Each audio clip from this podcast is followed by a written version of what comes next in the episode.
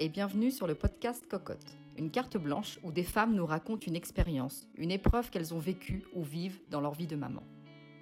Souvent puissants, toujours touchants, ces podcasts se veulent avant tout informatifs et profondément humains. Si ces femmes ont accepté de se livrer, c'est parce qu'elles savent que leurs témoignages peuvent aujourd'hui en aider d'autres. Pour ce nouveau podcast, nous recevons Émilie, maman de deux enfants de 9 et 13 ans, nés de deux unions différentes. Elle nous raconte comment elle jongle avec deux systèmes de garde différents dans un quotidien où le dialogue et la nécessité de prendre un peu sur soi sont essentiels afin que tout se passe au mieux pour tout le monde.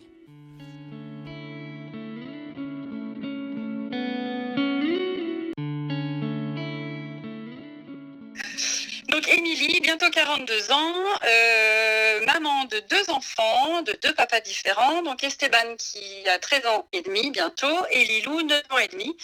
Euh, voilà, donc euh, maman célibataire de ces deux petites merveilles qui me laissent du à retordre au quotidien. Euh, donc, euh, rencontre du papa d'Esteban en 1997. Euh, une belle histoire, voilà, qui est, qui, née. Un mariage en 2002 et en 2007, je tombe enfin enceinte d'Esteban après quatre ans d'essai, dont deux ans avec une aide médicalisée parce que ben voilà, ça ne fonctionnait pas. Donc, au bout de quatre ans, Esteban arrive enfin le 19 février 2008. Euh, c'est le bonheur total, etc. Et puis ben, ce bonheur a pris fin deux ans après, puisque moi, à l'âge de 30 ans, euh, après 12 ans de cette belle histoire, euh, j'étais lassée. Je n'y trouvais plus mon compte et mon, bonheur. Donc voilà, j'ai souhaité arrêter tout ça. Donc ben, j'ai déménagé, reconstruit un petit peu ma vie avec mon petit bonhomme. On a mis en place un système de garde qui, par la suite, a bien évidemment évolué.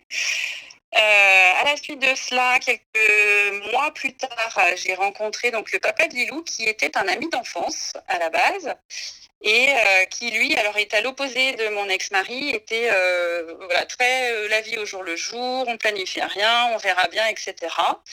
Et puis, euh, et puis, ben effectivement, Lilou est arrivé sans que la chose ne soit trop prévue, n'est-ce pas?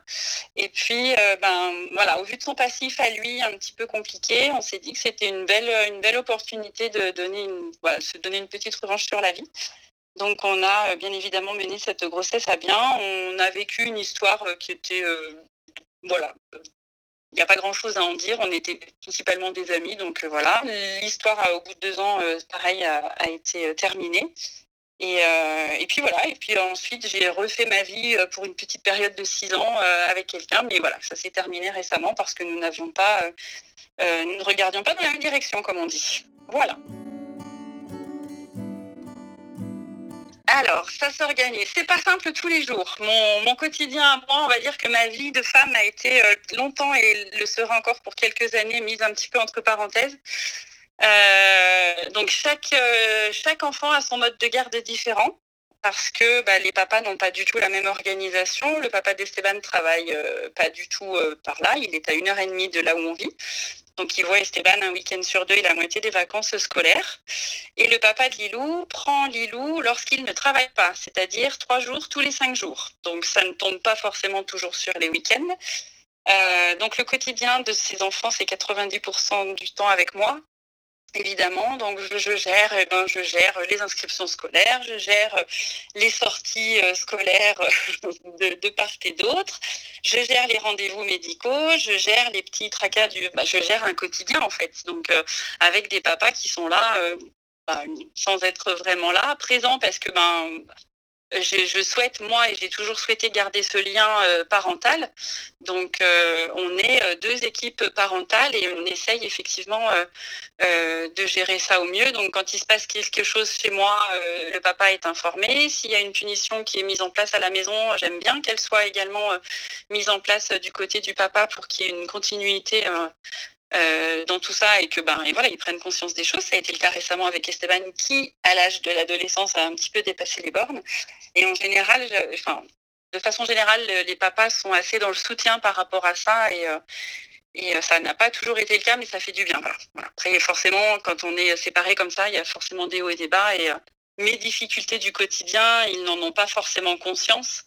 Donc, euh, ça a généré un certain nombre de petits couacs, mais on arrive toujours à gérer avec beaucoup, beaucoup, beaucoup de communication.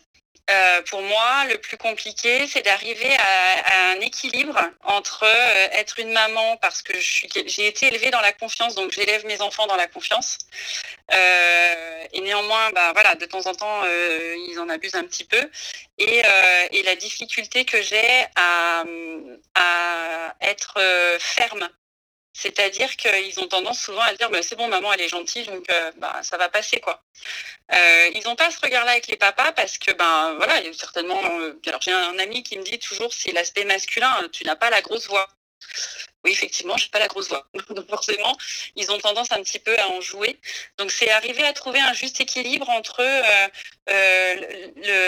la gentillesse et la bienveillance d'un parent maman ou papa, on s'en fiche, mais enfin, de mon côté à moi, et la fermeté, c'est-à-dire, ben, il y a des règles, il faut obéir à ces règles-là, et, euh, et j'aime bien, euh, voilà, j'aimerais bien que, qu'on m'écoute parce qu'ils ont vite tendance à déborder, et quand ça déborde, eux, ben, moi aussi, je déborde, et du coup, on, a des moments un petit peu compliqués. Alors, ça peut être euh, les trucs tout bêtes, hein, les tâches ménagères, quand il faut que je répète dix fois qu'il faut mettre la table, débarrasser la table, et qu'ils sont en train de faire un chifoumi parce qu'ils se rappellent plus, parce qu'on n'a pas de planning, parce que voilà, on a essayé, on a essayé plein plein de choses, hein, des petites techniques d'organisation euh, très basiques, mais même avec un planning d'organisation, ce sont des enfants qui, euh, bah euh, essayent par tous les moyens de déjouer les règles et de déjouer, enfin voilà, de me faire des petits tours, des petits tours rigolos.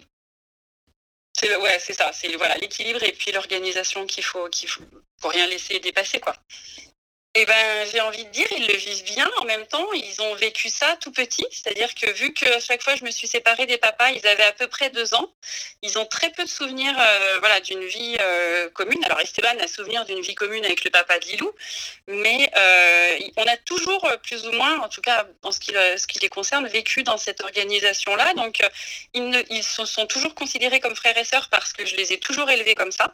Donc il n'y a pas de différence comme il pourrait y avoir dans certaines fratries où on dit c'est mon demi-frère, non, ça, il n'y a pas. À la maison, ce vocabulaire-là n'existe pas. Et euh, ils le vivent bien. Alors après, ils, savent que voilà, un week-end sur deux, Esteban n'est pas là. On sait que bah, du coup, ça permet à moi, quand j'ai Lilou, de faire des choses qu'avec elle. Les week-ends où Esteban est avec moi et Lilou est chez son papa, ça me permet d'avoir euh, Esteban rien que pour moi. Donc ça, ils en profitent forcément, et moi aussi.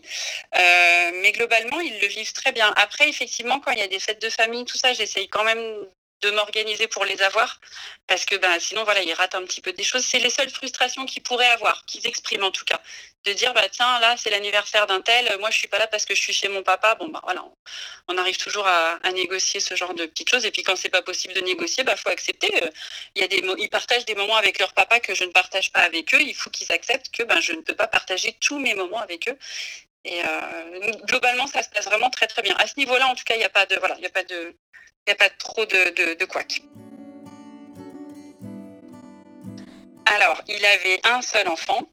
Alors, mes enfants ont très vite accepté, euh, parce que je pense élevés dans la confiance, ils ont vu leur maman heureuse, donc ils ont très vite accepté euh, cette euh, tierce personne, et dans leur quotidien, et dans leur éducation. C'est-à-dire que son autorité n'a jamais été remise en question par rapport, enfin, mes enfants n'ont jamais remis en question son autorité à lui. Par contre, le rôle de belle-mère, J'en garde pas un très très bon souvenir. Je, pense que le nécessaire n'a pas été fait auprès de, cet enfant pour, euh, pour dire ben, ben c'est cette, personne que ton papa a choisie et on va tout faire pour que non pas du tout j'étais déjà pas du tout acceptée par, euh, par la famille de l'autre côté par ses parents à lui euh, et effectivement cette petite, euh, ce, petit être qui n'était pas de moi a, ouais, a été un petit peu dur, euh, m'a pas accepté. Enfin, clairement, euh, voilà, c'était, je n'avais aucune place dans sa vie et ça a été très compliqué et sur l'autorité et sur l'organisation. On n'a pas pu à aucun moment mettre en place une organisation pour notre famille à nous on était forcément euh, tributaire de l'organisation de la maman. Et ça, ça a été très compliqué. J'avoue que c'est pas, euh, pas le rôle que j'ai préféré. Mais euh, je, l'ai, pris à bras le corps en me disant on va y arriver, on est une famille. je suis assez ouverte d'esprit. Mon cœur, il est grand, j'y crois. Mais quand en face, on n'a pas forcément le répondant et on n'a pas le même sentiment, c'est compliqué. C'est compliqué. Ouais, ouais. Évidemment. Et, euh, et du coup, euh, toi, ta relation avec euh, les compagnes de tes ex et la relation de tes enfants avec, avec ces femmes, ça se passe comment? Eh ben, c'est pareil, c'est un petit peu en dents de scie. Euh, alors, je vais prendre un par un. Donc, Esteban, son papa a eu plusieurs personnes hein, euh, jusque, jusque là. Ça fait six ans qu'il est avec la même personne, euh, qui est beaucoup plus âgée, qui bah, déjà elle élevait deux enfants. Enfin, donc voilà. Au début, ça a été assez fluide, on va dire parce que euh, je suis quelqu'un qui arrondit beaucoup les angles. Donc je vais forcément aller dans le sens pour que tout le monde y trouve son compte et qu'on vive tous dans une espèce de sérénité euh, plutôt sympa. Et puis, ben, euh, par contre, j'arrive pas à expliquer pourquoi, mais à un moment donné, dans cette relation, il y a cinq ans, euh, les choses se sont euh, pas très très bien passées. Je, n'ai pas malheureusement d'explication et j'avoue qu'on n'en a pas reparlé depuis. et donc, pendant plus de trois ans, nous ne nous sommes pas parlé. On m'a renvoyé au tribunal, donc mon ex-mari m'a renvoyé au tribunal pour euh, X ou Y raison, avec euh, des, choses étalées par l'avocate qui n'avaient pas lieu d'être et pour lesquelles d'ailleurs le juge avait bien rigolé. Euh, et je, sais de source sûre que c'est cette personne qui était meneuse de ce genre d'action. Et ça a eu des répercussions sur mon fils parce que du coup, Esteban m'ayant vu un petit peu dans la souffrance ouais, dans la souffrance, euh, il a un peu pris en grippe cette personne. Et euh, on a réussi quand même quatre ans après, il y a un petit mois en arrière, à rediscuter en se disant on est une équipe parentale. Moi, je, moi, je tiens à ce que cette personne qui fait partie de la vie de mon fils soit intégrée dans nos décisions. néanmoins, je ne veux pas qu'elle prenne des décisions à ma place. Donc c'est toujours un juste équilibre entre qui fait quoi. Après, Esteban grandit, donc effectivement, il a des, il, commence à, s'affirmer. Il y a des choses qu'on lui demande et bah, pour lesquelles il n'est pas forcément toujours d'accord, euh, mais c'est valable aussi à la maison. Et c'est là en fait que le, il faut rester soudé, je pense, en tant que parent et beaux-parents, pour dire les règles qui sont en place chez maman, c'est les mêmes chez papa et tu te dois de les respecter à l'identique. Et tant qu'en fait, il n'y avait pas de, connexion, de, lien, de, de, discussion possible entre eux et moi, et eh ben, euh, toute cette partie-là a été compliquée. Esteban, plusieurs fois, ne voulait plus aller chez son papa parce que cette personne était là, parce qu'il a le sentiment qu'elle lui pique son papa, parce que... Euh, et ça, c'est compliqué à gérer parce que du coup, je laissais souvent partir mon enfant, euh, il n'était pas dans un bon mood, comme on dirait. Il, était malheureux d'aller chez son papa. Et moi, ça me rendait malheureuse qu'il aille malheureux chez son père. Enfin, après, c'est le serpent qui se mord la queue. Euh, donc là, voilà, sans dire que ça devienne ma copine, mais cette personne, c'est important pour moi, en tout cas, que je puisse au moins discuter avec elle. Euh, juste la politesse, un bonjour, au revoir, et puis bah, s'il y a des échanges à avoir par rapport à mon fils, bah voilà, faut que ce soit fluide et sain. Euh, et ça, c'est pas toujours évident. Euh, du côté du papa de Lilou, c'est pareil, il a refait sa vie, il a eu un autre enfant. Et euh, cette personne, pendant longtemps, j'ai cru que c'était mon ami. Et puis, euh, bah, il s'avère que non. Voilà, donc cette personne a, fait semblant, cette personne a certainement voulu arrondir les angles à sa façon. Et puis, euh, ça a été très très compliqué. Je ne vais rien dire parce qu'il y a une procédure qui est en cours et effectivement c'est délicat, mais du coup ça, euh, aujourd'hui, ma fille n'est plus en contact avec cette personne parce que je ne veux pas, parce qu'elle a été euh, euh, maltraitante verbalement avec ma fille et que ben moi, je, en tant que maman, je protège vraiment mon enfant par rapport à tout ça qui, voilà, à l'âge de 9 ans, a déjà vécu pas mal de choses pas très drôles. Mais c'est une fois de plus, j'ai essayé d'être dans la discussion, d'être dans la compréhension, dans l'écoute avec cette personne.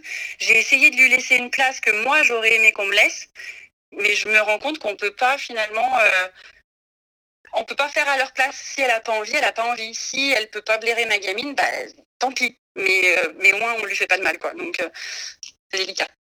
C'est vraiment délicat